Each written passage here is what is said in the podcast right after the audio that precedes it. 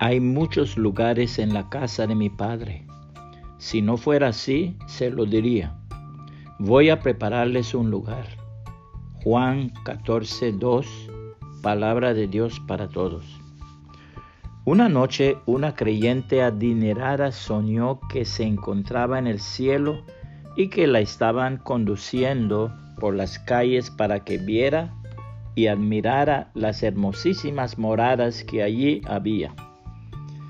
Ante una de estas, que todavía estaba en construcción y que prometía ser de tan excepcional hermosura, que los mismos obreros de cuando en cuando se detenían para contemplarla, se paró ella con su guía, al que le preguntó para quién era aquel magnífico palacio.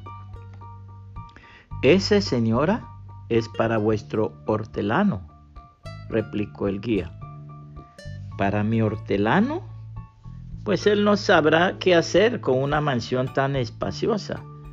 Estaría completamente perdido en una residencia como esta. Allá en el mundo vive en una casita reducida. Siguieron andando hasta llegar a una pequeña. ¿Y esta para quién se está construyendo? inquirió la creyente. Pues esta es para usted, contestó el guía. ¿Para mí? exclamó la señora con desencanto y sorpresa. Esa no puede ser para mí. Yo siempre he estado acostumbrada a una mansión. Yo no puedo acostumbrarme a una casa tan pequeña.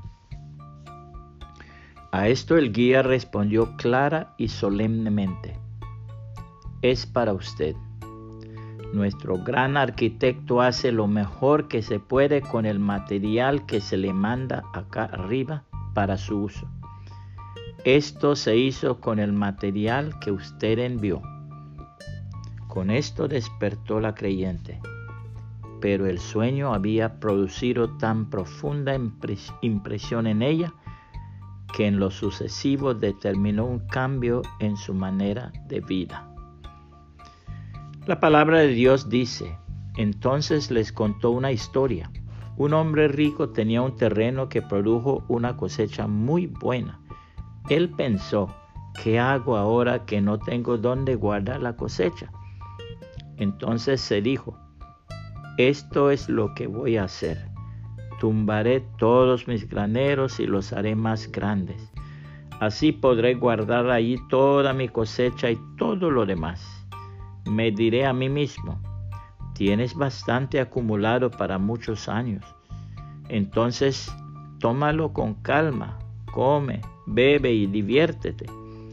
Pero Dios le dijo, tonto, esta noche morirás y entonces, ¿quién se quedará con todo lo que guardaste? Esto es lo que pasa con el que consigue mucho para sí mismo, pero no es rico ante los ojos de Dios. Lucas 12, 16 al 21, palabra de Dios para todos.